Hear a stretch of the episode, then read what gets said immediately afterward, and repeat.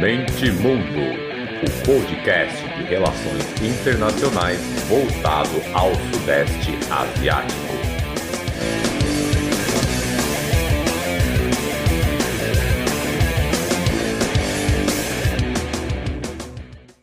Fala galera, podcast Mente Mundo na área. Mais um episódio maroto com convidados que eu tento fazer uma vez por mês aqui, pelo menos chamar um convidado nem sempre dá, ainda mais na, na correria da, da vida que todo mundo está. Eu mesmo, fim de semana passado, não gravei nenhum episódio, embora tenha uns dois, três aí textinhos quase prontos, mas na correria não deu. Então, para manter aí a minha, a minha promessa, estou aqui com o Pedro, é, do canal do YouTube, e também eu conversei com ele, sigo ele mais ativo no Twitter, do Conflitos do Mundo. Ele é arroba Guerra na Síria no Twitter. Quem não segue, eu recomendo que siga. E tem um canal do YouTube muito bacana, que é Conflitos do Mundo. Também recomendo que vocês sigam. E o resto eu deixo para ele se apresentar. E aí, Pedro, beleza? Se apresenta aí para nós, por favor. Olá, telespectadores. Eu sou o Pedro. Fiz um, alguns períodos de relações internacionais e agora sigo na internet fazendo as minhas análises sobre eventos geopolíticos no geral. É, e a gente até conversou em off rapidinho aqui, que eu sigo o canal dele tem um tempo, nem lembro se foi o primeiro Twitter ou depois do canal, enfim. E infelizmente eu vejo menos YouTube do que eu gostaria, porque eu consumo muito podcast. Então eu estou para lá e para cá, celular no bolso, ouvindo podcast. E YouTube tem dois problemas, né? Primeiro, que alguns vídeos você precisa ver, né? Parar, prestar atenção para entender o que está acontecendo. E também o outro que você está andando, sei lá, andando, pedalando fazendo o que for na academia, sei lá, e aí você esbarra, muda o vídeo, nossa, como, como me dá uma raiva isso, que não tem como bloquear, e aí eu fico com raiva e desisto, falo, não, vou voltar para o podcast, eu não vou, vou parar para ver esse vídeo só em casa, com calma, e aí quando você chega em casa, na correria, enfim, aí acaba embolando tudo, e o canal do, do Pedro é um desses que eu fico pensando, nossa, eu preciso voltar lá e ver depois, ah, fiquei tal vídeo, eu quero ver direito, eu quero ver de novo, e eu acabo não depois, no fim das contas, eu acabo não conseguindo.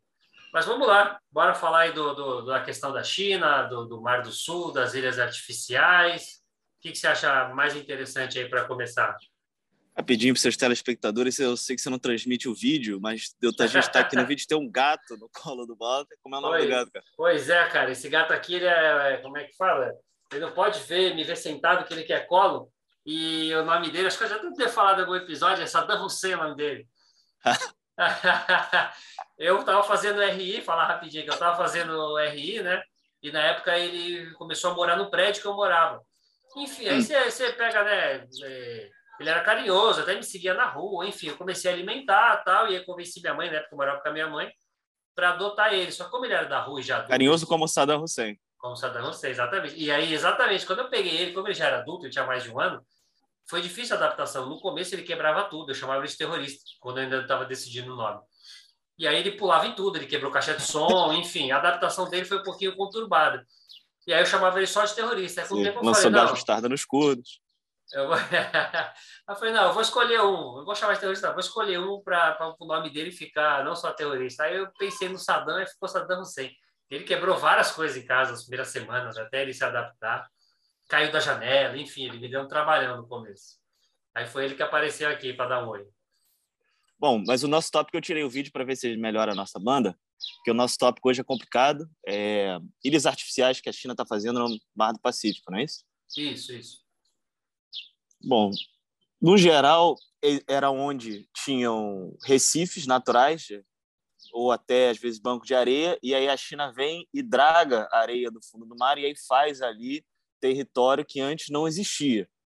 Seja esse território, qual é a sua opinião, Walter? Que esses, ter, esses territórios são usados mais para não só é, reabastecer os navios ou como bases aéreas, mas também para é, acertar como um, um, território da China, né? Porque se tem ali, como é que é, 10 quilômetros ou 12 quilômetros em volta do seu território, depois é água internacional. Então, se ali vira uma ilha do nada, a China vai e fala que é dela, Agora, os 12 quilômetros ali, um círculo de 12 quilômetros, vira território da China. Não sei se são 12, né? Enfim.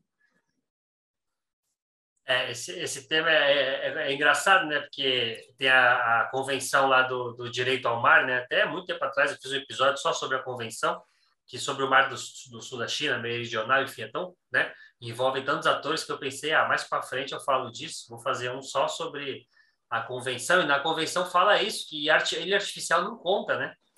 Hum, Mas, hum, interessante, rapaz. É, só que você arma, você, como você falou, você draga ali e tal, você coloca ali é, é, armas, enfim, é como se a convenção valesse, que você, sendo um pescador de outro país, enfim, você não vai é, ficar ali perto, porque uma, a convenção não, não, passa a ter valor, não importa o que ela fala ou não, você tem uma arma ali apontada para você, né? Então é como se valesse, porque a China faz isso e, e até os outros países da Sudeste também estão estão nessa linha aí de, de nas ilhas que eles falam que é deles, e aí já tem, você já acha, eu me informo muito é. por site lá da Ásia, né? E já tem já notícias, relatos que eles também estão colocando armas, é antimíssil, enfim. E aí meio que a convenção que ela fala, o que ela fala não importa muito, né? Que a partir do momento que você faz isso e enche de arma, aí é o, E aí vai fazer o famoso vai fazer o quê, né? É, aí entra o hard power em ação, né? É complicado. Nossa, eu acho esse tema muito legal, que envolve cinco, seis atores, cada um com uma abordagem. Eu acho, eu acho esse tema fenomenal e realmente é uma pergunta. Você me fez uma pergunta do, do milhão, né? E aí, o que, que, que, que você acha? É porque é a, é a anarquia das relações internacionais, não é? As pessoas têm muito essa ilusão, às vezes, que o que está escrito no papel vale ouro, mas no final das contas, esses acordos eles vão até alguém querer desrespeitar, na verdade, né? E aí, uma vez que você é, você desrespeita no sentido assim, você a ilha artificial não conta, mas aí a China vai e estabelece que 12 quilômetros em volta ali é dela. Aí os Estados Unidos vai e passa com porta-aviões bem na frente. E aí a China vai fazer o quê? Vai lançar um míssil? Não vai lançar um míssil? Entendeu? Então os acordos no final acabam virando isso aí, esse, esse jogo de é, vai fazer o famoso vai fazer o quê, não é? Sim. É, e na verdade, é, isso é uma característica das grandes potências, né? Pegar lá a invasão dos Estados Unidos contra a ONU, que enfraqueceu é, a Perfeito. ONU. E em 2016, essa mesma convenção do direito ao mar deu um, um, um, parecer favorável às Filipinas contra a China, mas aí a China rejeitou e enfraqueceu o órgão, é. né? Quando uma potência rejeita, você vai fazer o quê? Você não tem o que fazer. Então, até hoje, as Filipinas tentam fazer é, entrar entrar em vigor, ou até o presidente eleito agora das Filipinas falou que ia tentar fazer esse parecer ir para a prática, mas, enfim, é uma superpotência do outro lado, você não consegue obrigar ela e, no fim das contas, é o, o próprio órgão internacional que acaba deslegitimado.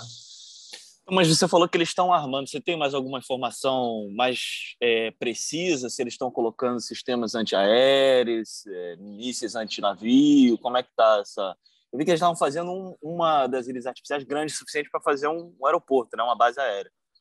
É a China, né? No caso, está falando. Sim, é, sim, sim, a China. É, é. Não, não, é a China que eu, que eu, lembro mais detalhes exatamente isso. Os outros países do Sudeste Asiático eu não lembro muito bem, até porque são, são várias pequenas ilhas, né? Se eu não me engano, é mais na própria orla deles, porque hum. nas ilhas contestadas não conseguem, né? Você não vai conseguir ignorar aí uma, uma contestação da China e colocar arma mas se eu não me engano era na própria orla do país deles. Eu precisava dar uma olhada agora com mais detalhes, mas eles tentam emular o que a China está fazendo, mas não consegue, né? Cada um com o seu. Hum. O Vietnã tem é, muita digamos que eles é, escoltam os navios pesqueiros deles e quando a China diz que eles chegam nas águas da China ou até as uhum. Filipinas, é legal também que entre eles tem muitas confusões também, independente da China. Então, vira e mexe Indonésia, Sim. Filipinas, Vietnã, um acusa o outro de ter invadido, de ter pescado, de ter é, é, roubado ali a sua, a sua parte do, do, do mar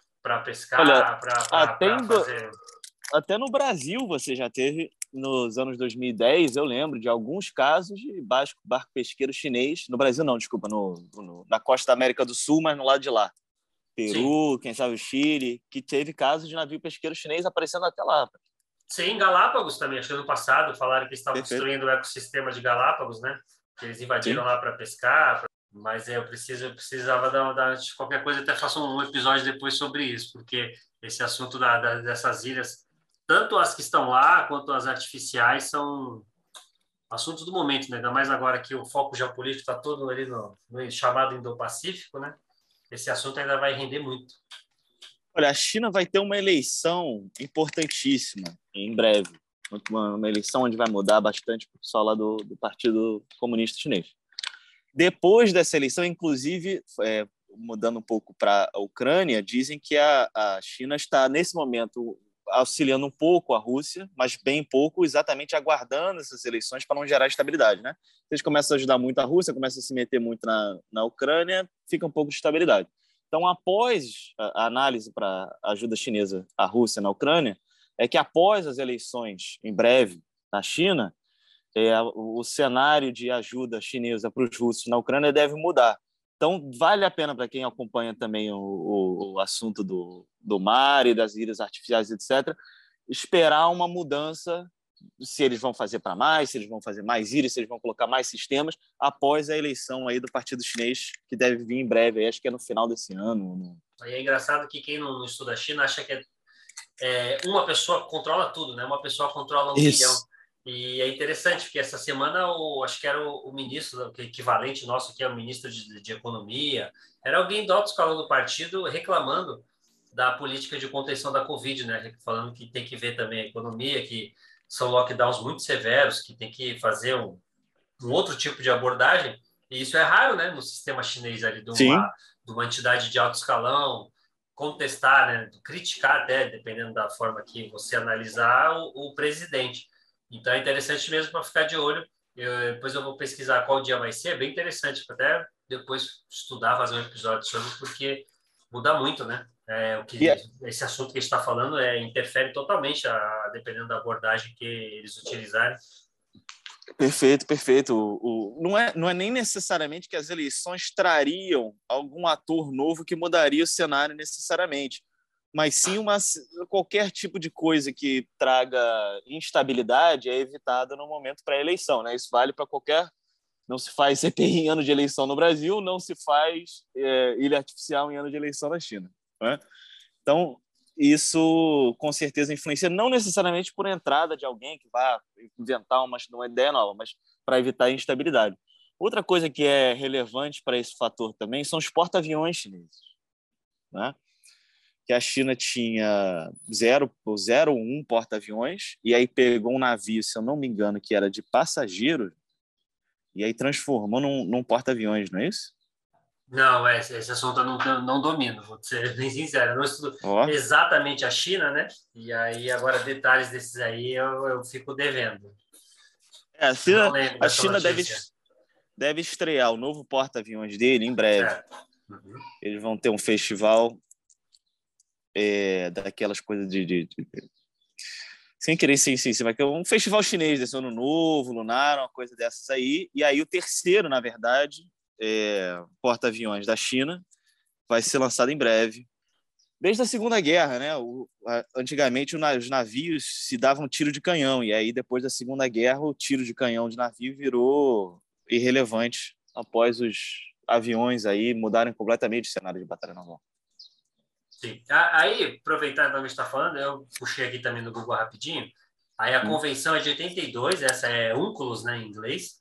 E aí divide em água interior, mar territorial, zona contígua, zona econômica exclusiva, aí plataforma continental, só depois que é o, o mar aberto, né?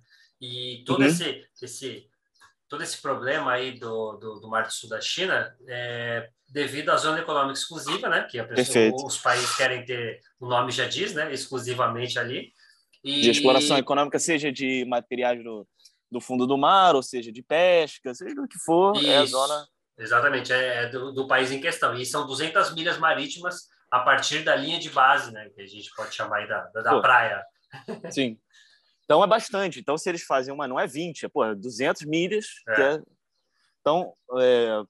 fazer uma ilhotazinha ali onde tinham antigamente um coral, agora é, se transforma num, numa, num redondo de 400, de 200, né?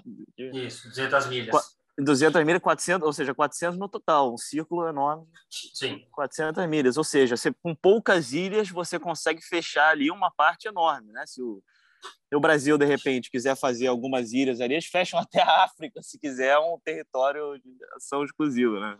Econômico, Brasil, vamos dizer, se o Brasil começasse a fazer essa dragagem, né? Tu bota uma ilhazinha aqui, uma ilhazinha aqui, blá, quando você vê até a costa da África, lá é território do Brasil. Então a China está fazendo a mesma coisa em volta ali, principalmente no mar, o mar do Japão, que é, que é o mar entre a China e o Japão, e a Coreia. Ali, então. Sim, e é curioso a abordagem da China, porque a ASEAN, né, que é a Associação dos Dez Países do Sudeste Asiático, ela precisa de, de consenso. Só que, como uh, disputas marítimas não pegam os dez países, então a China tem uma estratégia muito inteligente de, por exemplo, Camboja e Myanmar, que são países que não têm questões territoriais ali marítimas, então a China consegue, de uma certa forma, são curiosamente ou não, são dois países que a China mais investe, então a China consegue meio que minar o bloco por dentro. Então, também se eles tiverem uma atitude, se eles conseguirem entrar em consenso, a China também pode simplesmente ignorar, como ela fez com, com o que foi decidido no, na UNCLOS, lá em, agora com as Filipinas em 2016, ela pode simplesmente não aceitar. Sim. Mas, de qualquer forma, para evitar maiores transtornos com seus vizinhos, então, ela digamos assim que ela mina, né?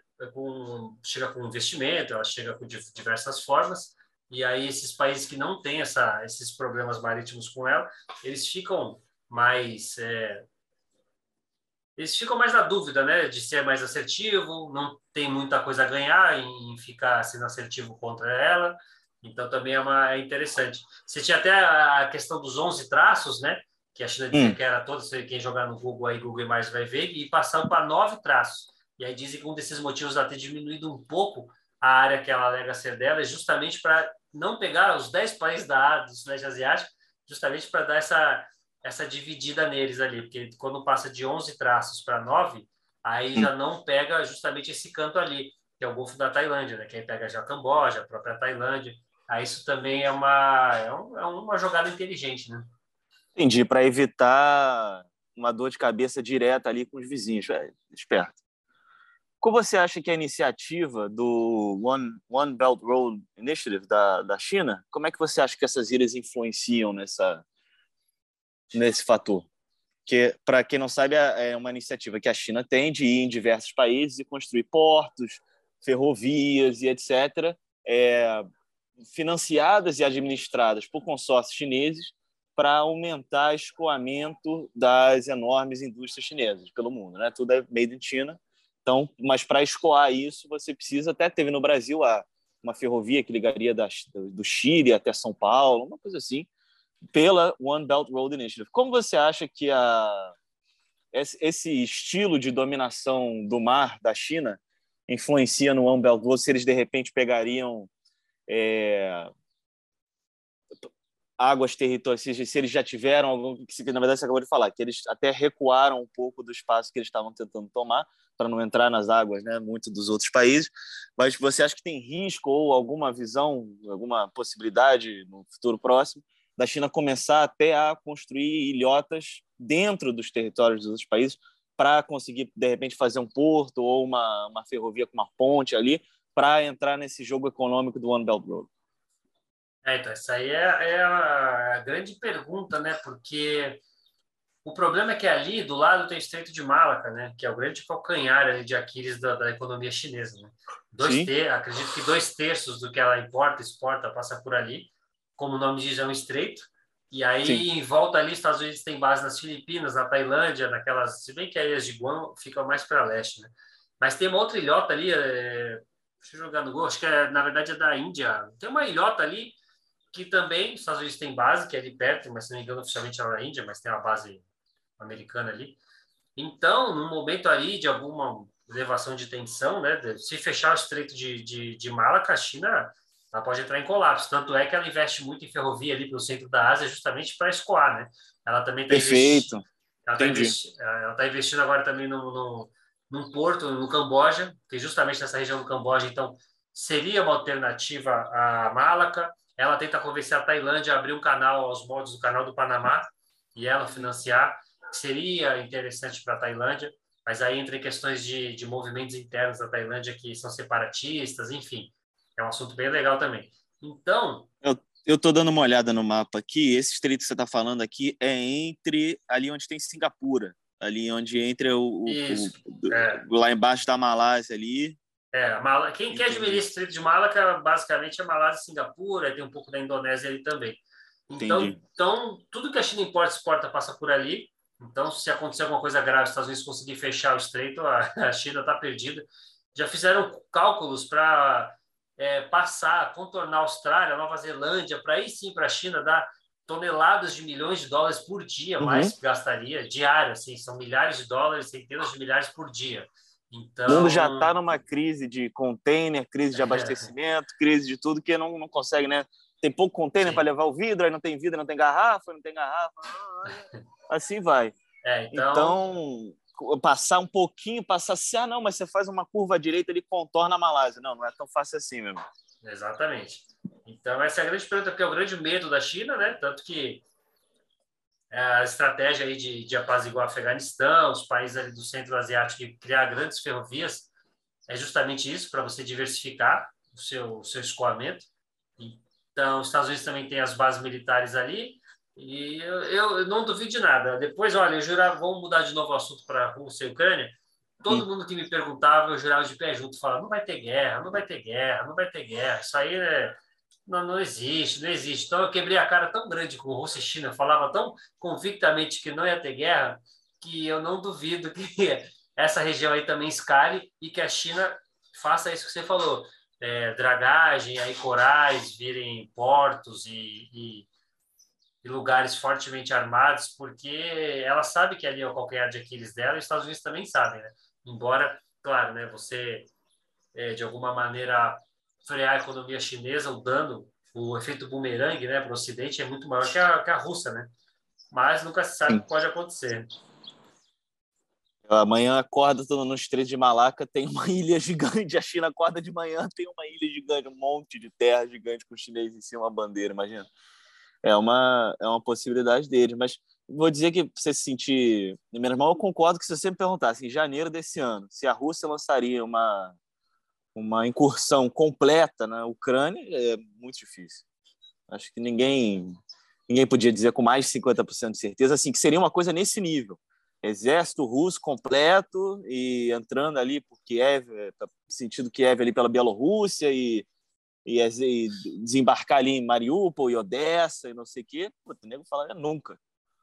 Sim, e Mas... para quem pesquisa, que nem você, que faz seus vídeos, tal, não fica só vendo o que passa na, na, na mídia tradicional, então você viu é, frases do próprio Zelensky dizendo, calma, não é bem assim, e os Estados Unidos todo dia, vão invadir a qualquer momento, vão invadir a qualquer momento. Então você via é, os, as autoridades ucranianas mesmo falando que Isso. não era bem assim, vamos negociar. E como os Estados Unidos faz isso com Taiwan também há meses, então eu imaginava que isso. era só uma forma de ficar ali criando um tumulto. Então eu falava para todo mundo, não, não é bem assim. Enfim, aí eu quebrei a cara bonito.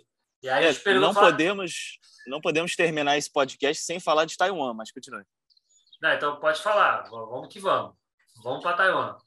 Não, é, o nosso, nosso foco principal aqui, o nosso norte, são as ilhas artificiais da China e a sua ocupação da zona exclusiva econômica no, no mar, né?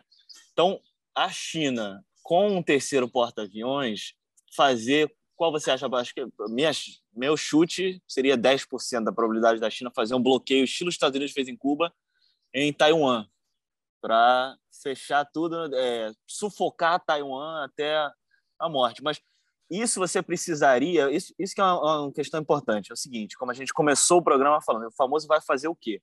Então, é, a União Soviética não peitou os Estados Unidos para mandar um, um míssil no navio americano fazendo bloqueio em Cuba naquela época.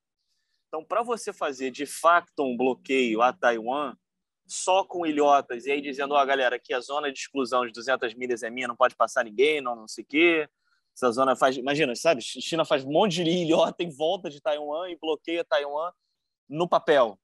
Eu acho que eles precisariam é, enforce, assim, enforçar isso no, no, no chumbo para de fato ser uma, uma zona de exclusão de verdade. O que eu quero dizer com isso? É o seguinte: por enquanto a China está enchendo ali uns, uns corais e tal, e está brincando de castelinho de areia ali e tal, e falando: oh, isso aqui é meu, isso aqui é meu, isso aqui é meu Se eles começarem a, a expandir muito e aí fazer até o bloqueio de Taiwan, fazer várias ilhotas ali em volta de Taiwan, é, eu acho que eles vão precisar usar chumbo para bancar essas ilhotas, entendeu? Senão, como você falou, o pessoal passa o acordo e fala: Ó, oh, galera, essa ilha aí, não, os chineses, essa ilha não vale de nada, vou continuar passando aqui, você que me atire. E aí eu acho que eles provavelmente não vão ter culhão de, de atirar e aí a ilhota não serviu de nada. Uma análise aí, é uma possibilidade, entendeu? Entendeu? Foi percebida? Entendi, entendi. Eu também acho baixo por hora, por hora, é bom frisar. Também acho baixo ter algum, alguma, alguma coisa desse tipo, porque o mundo já está muito confuso, né? A China já, já dá sinais de crescimento baixo, enfim, ela também tem os seus problemas. Eu acho que por um bom tempo isso não aconteceria, mas, né, no, no, nunca se sabe.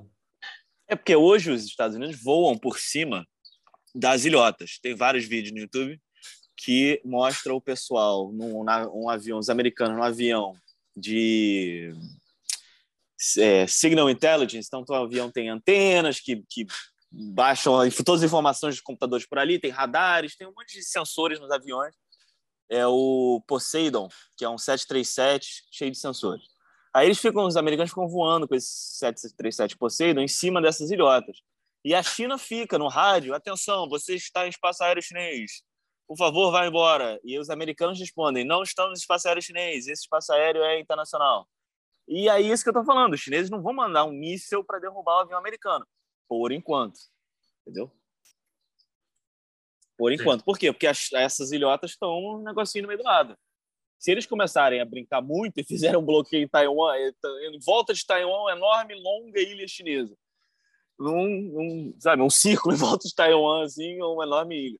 Não, aí, aí eles vão ter que derrubar o avião, vão ter que. Porque aí a ideia seria fazer um bloqueio, estilo Cuba. Não. O pessoal da comunidade internacional, OTAN, Ocidente, vai continuar passando por ali e a China vai ter que enforçar no chuva.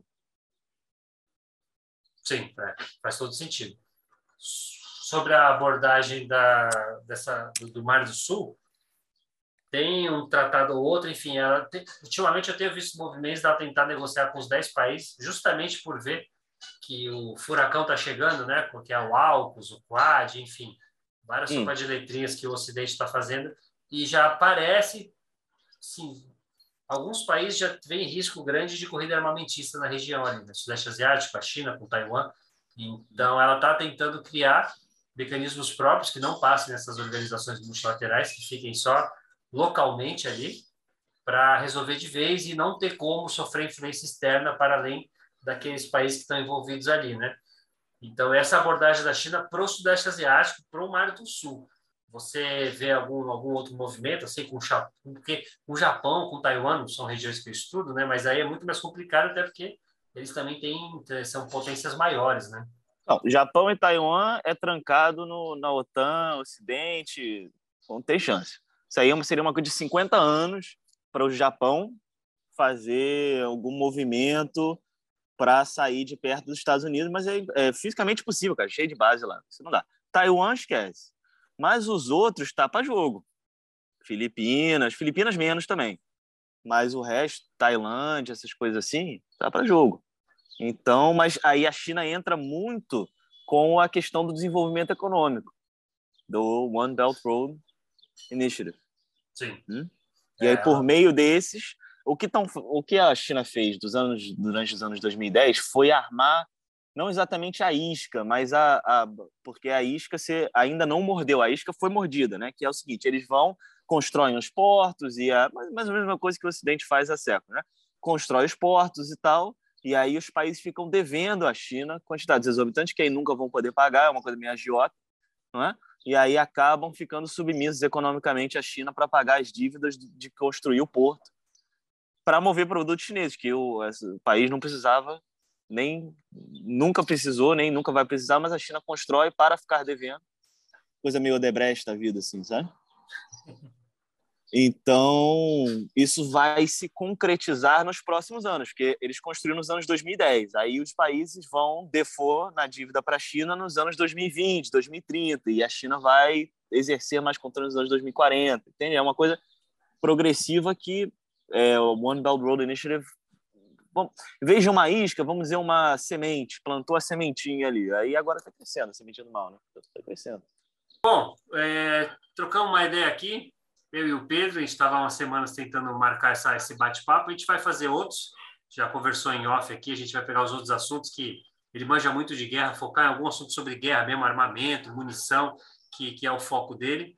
E, por favor, Pedro, as palavras finais aí, vamos marcar aí o mês que vem, marcar um papo aí, vamos pensar um assunto, um assunto interessante que atraia, atraia o povo aí, guerra na Ucrânia, alguma coisa assim, beleza?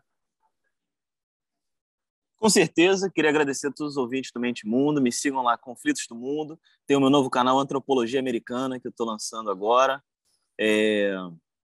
e meu Twitter, né, arroba Guerra Síria. Mas é isso, é uma consideração final, algum tema que você queira falar? A gente tem um minutinho aí ainda. Queria te agradecer, Valdo, por me receber aqui e é isso. Imagina, Só eu que seguir. agradeço. Sou um seguidor seu de longa data. Eu Obrigado. agradeço você ter aceitado o convite aí. Valeu. Tamo junto.